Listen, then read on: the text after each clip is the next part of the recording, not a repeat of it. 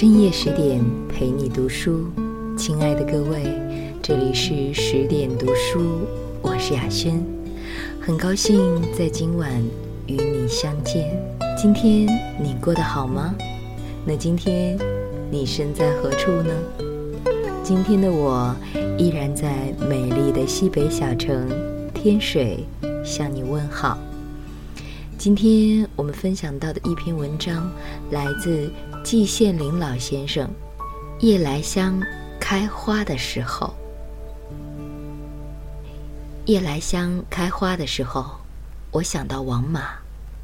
我不能忘记，在我刚走出童年的几年中，不知道有几个夏夜里，当闷热渐渐透出了凉意，我从飘忽的梦境里转来的时候。往往可以看到窗纸上微微有点白，立刻就有嗡嗡的纺车的声音，混着一阵阵的夜来香的幽香，流了进来。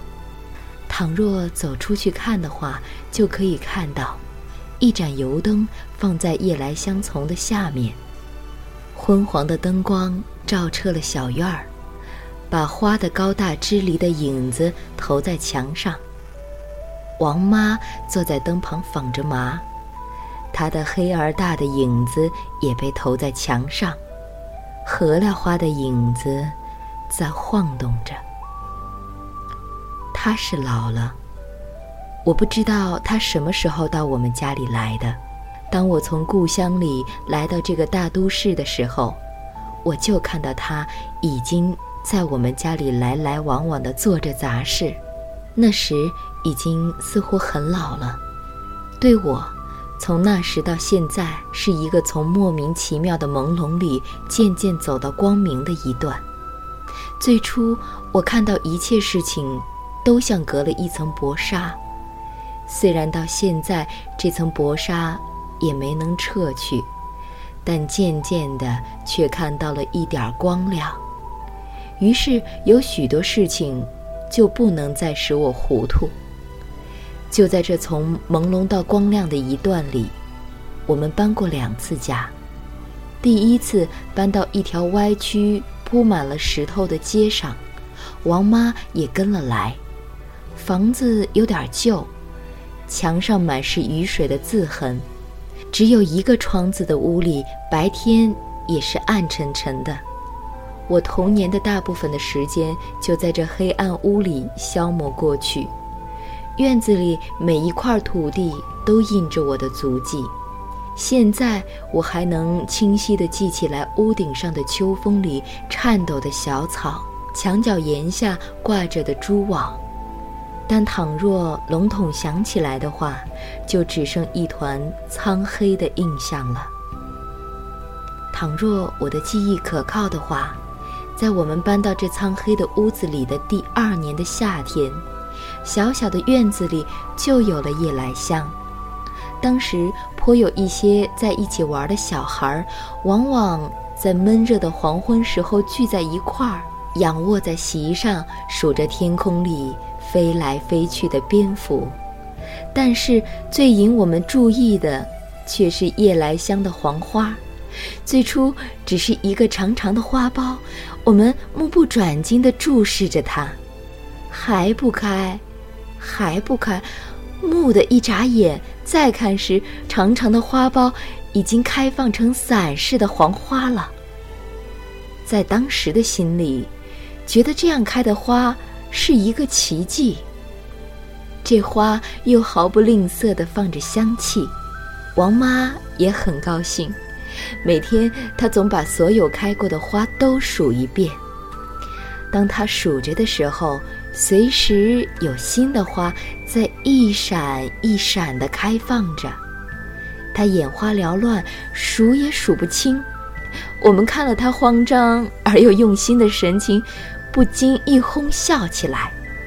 就这样，每一个黄昏都在奇迹和幽香里度过去，每一个夜跟着每一个黄昏走了来。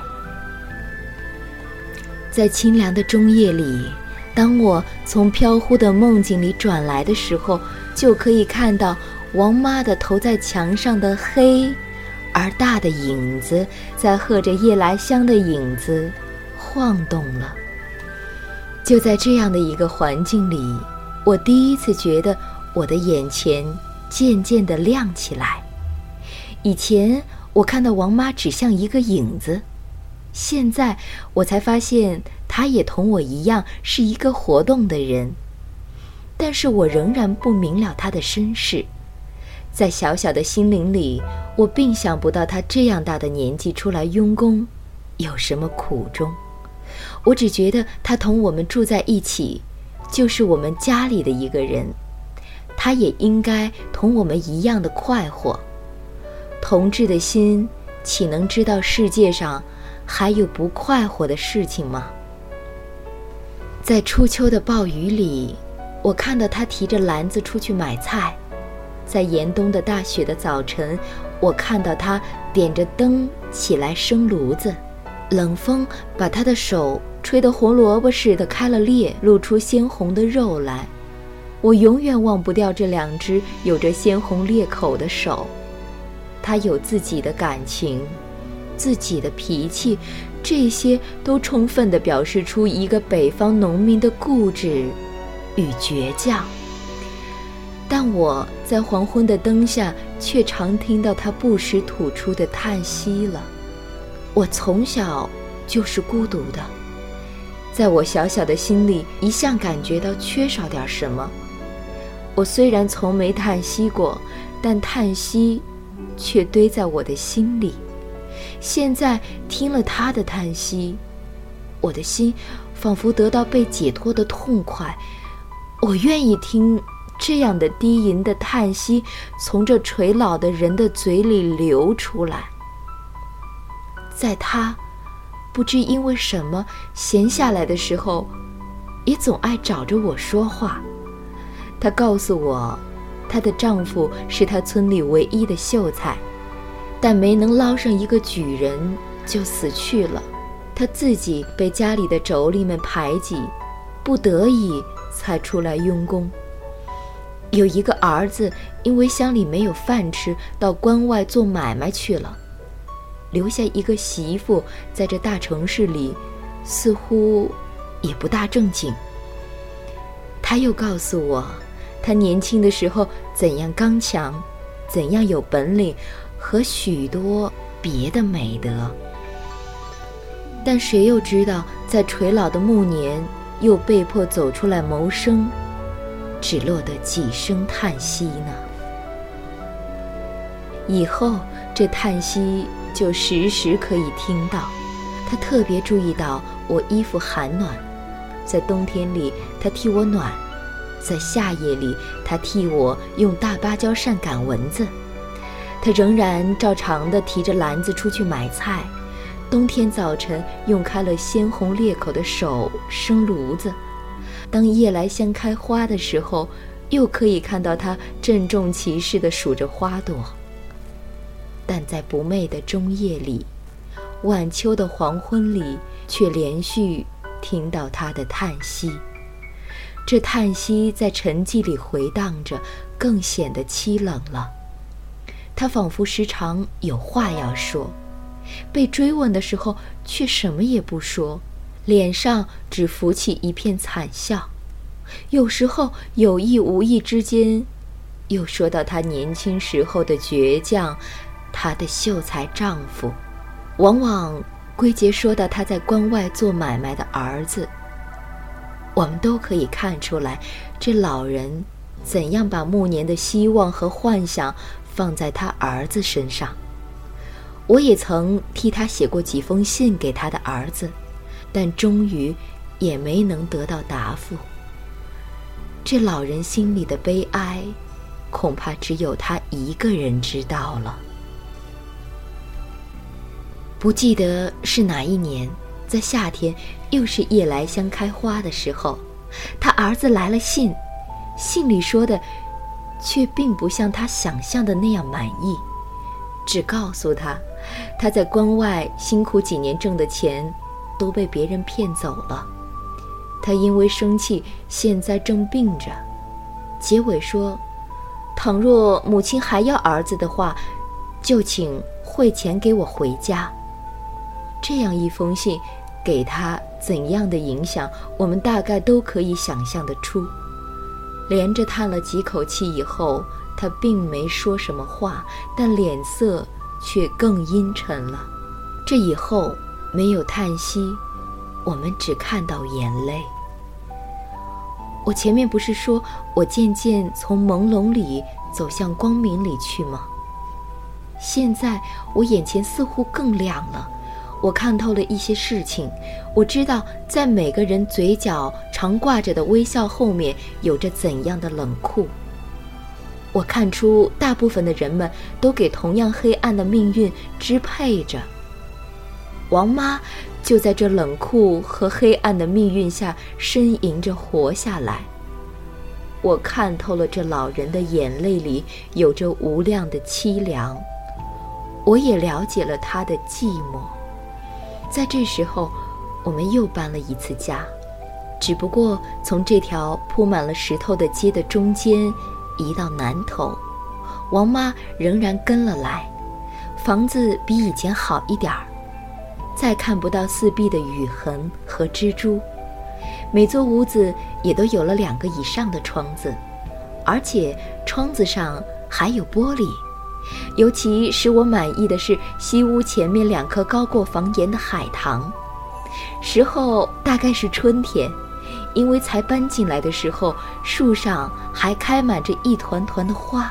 就在这一年的夏天，大概因为院子大了一点儿吧，满院里除了一个大水缸养着紫午莲和几十棵凤仙花和其他杂花以外，便只看到一丛丛的夜来香。我现在已经不是孩子，有许多地方要摆出安详的样子来，但在夏天的黄昏时候，却仍然做着孩子时候做的事情。我坐在院子里，数着天上飞来飞去的蝙蝠，看着夜色慢慢织入夜来香丛里一片朦胧的薄暗。一眨眼，眼前。已经是一片黄黄的伞似的花了，跟着又有幽香流过来。夜里同蚊子打过了仗，好容易睡过去。各样的梦做过了以后，从飘忽的梦境里转来的时候，往往可以看到窗上有点白，听到嗡嗡的纺车的声音。走出去就可以看到王妈的黑大的。投在墙上的影子，在和着夜来香的影子晃动了。王妈更老了，但我仍然只看到她的眼泪。在她高兴的时候，她又谈到她的秀才丈夫，她的不大正经的儿媳妇，和她病倒在关外的儿子。她仍然提着篮子出去买菜。冬天老早起来生炉子，从他走路的样子上来看，他真有点老了。虽然他自己在别人说他老的时候，还在竭力否认着，他有颗简单淳朴的心。因了年纪更大的关系，这颗心似乎就更淳朴简单。往往因为少了一点儿所应得的东西。我们就可以看到他的干瘪了的嘴并拢在一起，腮鼓着，似乎要有什么话从里面流了出来。然而在这样的情形下，往往是没有什么流出的。倘若有人意外地给了他点什么，我们也可以意外地看到老人从心里流出来的快意的笑了。他不会做荒唐的梦，极小的得失。可以支配他的感情，他有一颗简单的心。日子一天一天的过去，这寂寞的老人就在这寂寞里活下去。上天给了他一个爽直的性情，使他不会向别人买好，不会在应当转圈的时候转圈，因为这在许多极琐碎的事情上。他给了别人一点儿小小的不痛快，他自己却得到一个更大的不痛快。这时候，我们就见他在干瘪的嘴并拢以后，又在暗暗地流着眼泪了。我们都知道，这眼泪并不像以前想到他儿子时的那眼泪那样有意义。这样的眼泪流多了，顶多不过表示他在应当流的泪以外，还有多余的泪。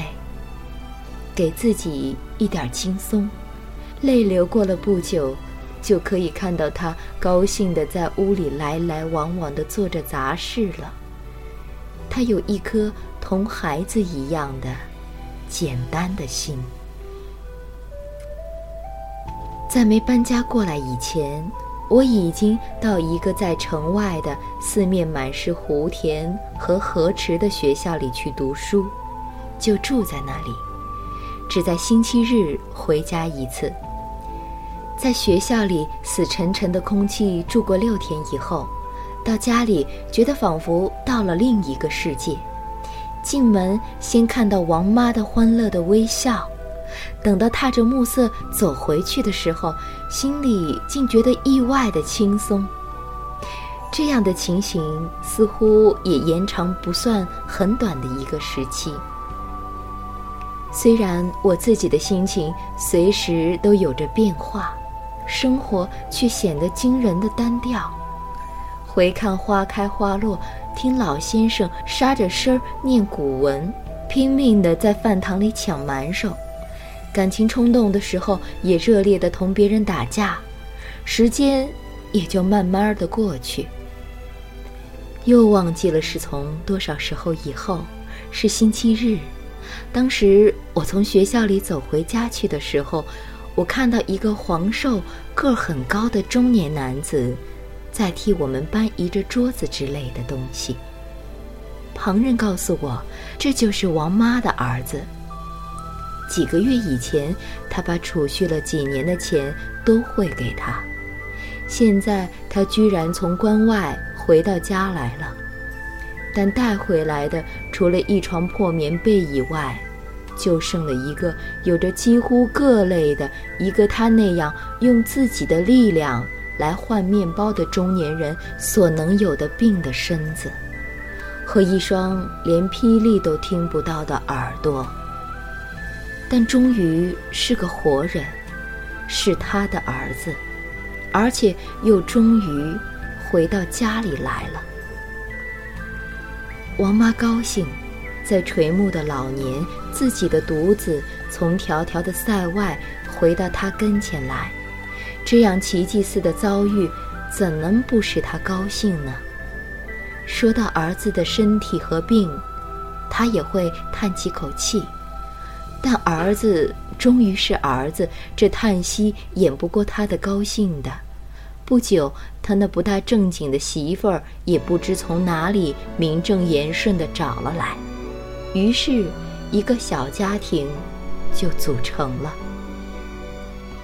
儿子显然不能再干什么重劳力的活了，但是想吃饭，除了劳力之外，又似乎没有第二条路可走。在我第二星期回到家里来的时候。就看到他那说话也需要打手势的儿子在咳嗽着，一出一进地挑着满桶的水，买钱了。这以后对王妈，对于我们家里的人，有一个惊人的大转变。从他那里，我们再听不到叹息，看不到眼泪，看到的只有微笑。有时儿子买一个甜瓜或柿子。甚至几个小小的梨拿来送给母亲吃，儿子笑不说话，母亲也笑，更不说话。我们都可以看出来，这笑怎样润湿了这老人的心。每逢过节或特别日子的时候，儿子把母亲接回家去。当吃完儿子特别预备的东西走回来的时候。这老人脸上闪着红光，提着篮子买菜也更带劲儿。冬天早晨也更起得早，生命对他似乎是一杯香劳。她高兴地活下去，没有了寂寞，也没有了凄凉。即便在说到她丈夫的时候，也只有含着笑骂一声：“早死的死鬼。”接着就兴高采烈地夸起自己年轻时的美德来了。我们都很高兴。我们眼看着这老人用手捉住自己的希望和幻想，辛勤了几十年，现在这希望才在他心里开成了花。日子又平静地过下去，微笑似乎没离开过他。这老人正做着一个天真的梦，就这样，差不多过了一年的时间。中间我还在家里住过一个暑假，每天黄昏的时候，躺在院子里的竹床上数着天上的蝙蝠。夜来香每天照例一闪便开了，我们欣赏着花的香，王妈更起劲的煞有介事似的数着每天开过的花。但在暑假过了以后。当我在每星期日从学校里走回家来的时候，我看到空气似乎有点不同。从王妈那里，我又常听到叹息了。她又找着我说话，她告诉我，儿子常生病，又聋。虽然每天拼命挑水，在有点近于接受别人恩惠的情形下，接了别人的钱。却连肚皮也填不饱，这使他只有更拼命。然而，结果在已经有了的病以外，又添了其他可能的心病。儿媳妇也学上了许多新的，譬如喝酒、抽烟之类的毛病。她丈夫自然不能满足她，凭了自己的机警，公然在她丈夫面前同别人调情。而且又进一步偏居起来了。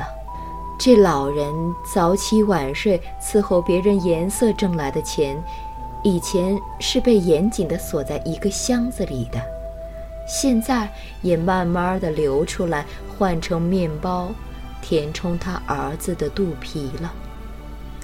他为儿子的病焦灼，又生媳妇的气，却没办法。这有一颗简单的心的老人。只好叹息了。儿子病的次数加多起来，而且也厉害起来，在很短的时期，这叹息又转成眼泪了。以前是因为有幻想和希望而不能捉到，才流泪；现在眼看着幻想和希望要在自己手里破碎，这泪当然更沉痛了。我虽然不常在家里，但常听人们说道，每次他从儿子那里回来的时候，总带回来惊人多的叹息和眼泪。问起来，他就说到儿子怎样病，几天不能挑水，柴米没有，媳妇也不知道跑到什么地方去了。于是，在寂静的中夜里。就又常听到她低咽的暗气。她现在再没有心绪谈到她的秀才丈夫，夸耀自己年轻时的美德，处处都表示出衰老的样子。流泪成了日常的工作，泪也终于流不完。病没延长了多久，他有了病，眼也给一层白膜胀上了。他说他不想死，真的，随处都表示出他并不想死。他请医生供神水喝符，用大葱叶包起七个活着的蜘蛛，生生吞下去，以及一切的偏方正方。为了自己的身子，他几乎忘掉了一切。大约有几个月以后吧，身子好了。却只剩下了一只眼，他更显得衰老了，腰佝偻着，剩下的一只眼似乎也没有什么大用。走路的时候只是用手摸索着走上去。每次我看着他拿重一点的东西而曲着背用力的时候，看到他从儿子那里回来，含着泪，慢慢躲进自己的幽暗的小屋里去的时候，我真想哭。虽然失掉一只眼睛，但并没有失掉固有的性情。他仍然倔强，仍然不会埋好，不会在应当转圈的时候转圈，也就仍然常常碰到点儿小不痛快，流两次无所谓的眼泪。他同以前一样，有着一颗简单又淳朴的心。四年前，为了一个近于荒诞的理想。我从故乡来到这辽远的故都里，我看到的自然是另一个新的世界，但这世界却不能吸引着我。我时常想到王妈，想到他数夜来香的神情，想到他胡萝卜似的开了鲜红裂口的手。第一年寒假回家的时候，迎着我的是他的欢迎的微笑，只有我。了解他这笑是怎样勉强做出来的。前年的冬天，我又回家去，照例一阵微微的晕眩以后，我发现家里少了一个人。以前笑着欢迎我的王妈，到哪里去了呢？问起来才知道，这老人已经回老家去了。在短短的半年里，他又遭遇到许多不如意的事情，因为看到放在儿子身上的希望和幻想渐渐渺茫起来，又因为自己委实的有点老了，于是就用勉强存起来的一点钱，在老家托人买了一口棺材。这老人已经看透了自己一生，决定了不过是这么回事儿。趁着没死的时候，预备点东西，过一个痛快的死后的生活吧。但这口棺材却毫无理由地被他的一个先死去的亲戚占去了。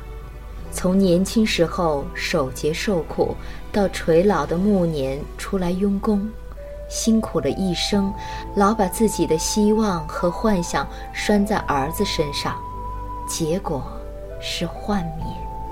好容易自己又织了一个死后的美丽的梦，现在又给打碎了。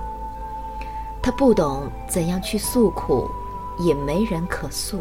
这颗经了七十年痛疮的简单又淳朴的心，容得下这些破损吗？他终于病倒了，正要带着儿子和媳妇回老家去养病的时候，儿子竟然。经不起病的摧折，死去了。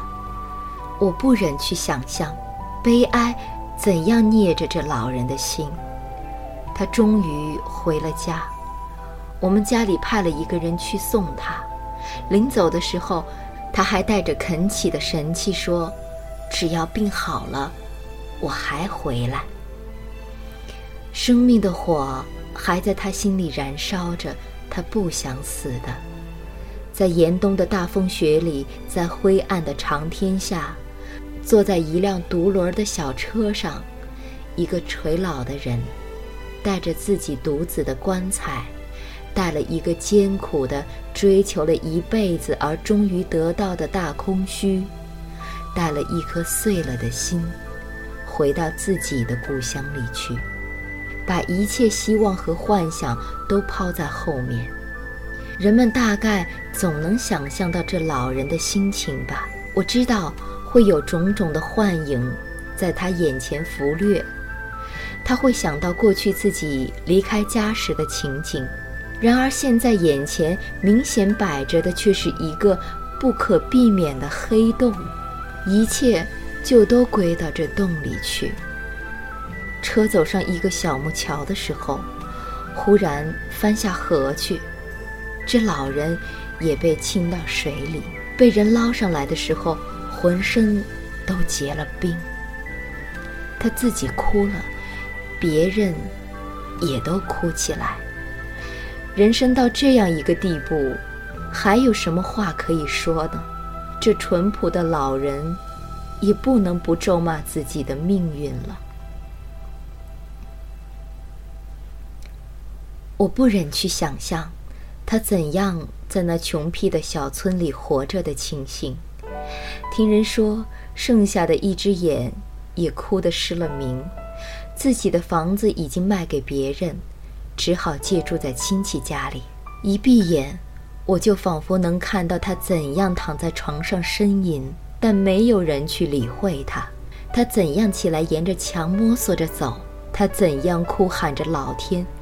他的胡萝卜似的开了裂口、流着红血的手，在我眼前颤动。以前存的钱，一个也没能剩下。他一定会回忆到自己困顿的一生，受尽人们的唾弃。老年也还免不了早起晚睡，伺候别人的颜色。到死，却连自己一点无论怎样不能成为希望和幻想的。都一个不剩的破碎了去，人到欲哭无泪的地步，还有什么话可说呢？我听不到他的消息，我只有单纯的、有点近乎痴望的希望着，他能好起来，再回到我们家里去。但这岂是可能的呢？第二年暑假我回家的时候，就听人说王妈死了。我哭都没哭，我的眼泪都堆在心里，永远的。现在我的眼前更亮，我认识了怎样叫人生，怎样叫命运。小小的院子里仍然挤满了夜来香，黄昏里我仍然坐在院子里的竹床上，悲哀沉重地压住了我的心。我没有心绪再数蝙蝠了，在沉寂里，夜来香自己一闪一闪地开放着，却没有人再去数它们。半夜里，当我再从飘忽的梦境里转来的时候，看不到窗上的微微的白光，也再听不到嗡嗡的纺车的声音，自然。更看不到照在四面墙上的黑而大的影子，和着离乱的枝影晃动，一切都死样的沉寂。我的心寂寞得像枯潭。第二天早晨起来的时候，整夜散放着幽香的夜来香的伞似的黄花枝枝，都枯萎了。没了王妈，夜来香。哪能不感到寂寞呢？再一次的感谢季羡林先生的美文《夜来香开花的时候》，而今晚在十点读书这篇文章有另外一个名字，他有一颗同孩子一样的简单的心。这个看似清新的标题，也同样饱含着深情。夜来香开花的时候。有些伤感，却依旧很美。再一次的感谢你的守候，感谢你的聆听。更多好文，欢迎您关注十点读书微信公众账号。我是雅轩，提前祝你晚安，我们再会了。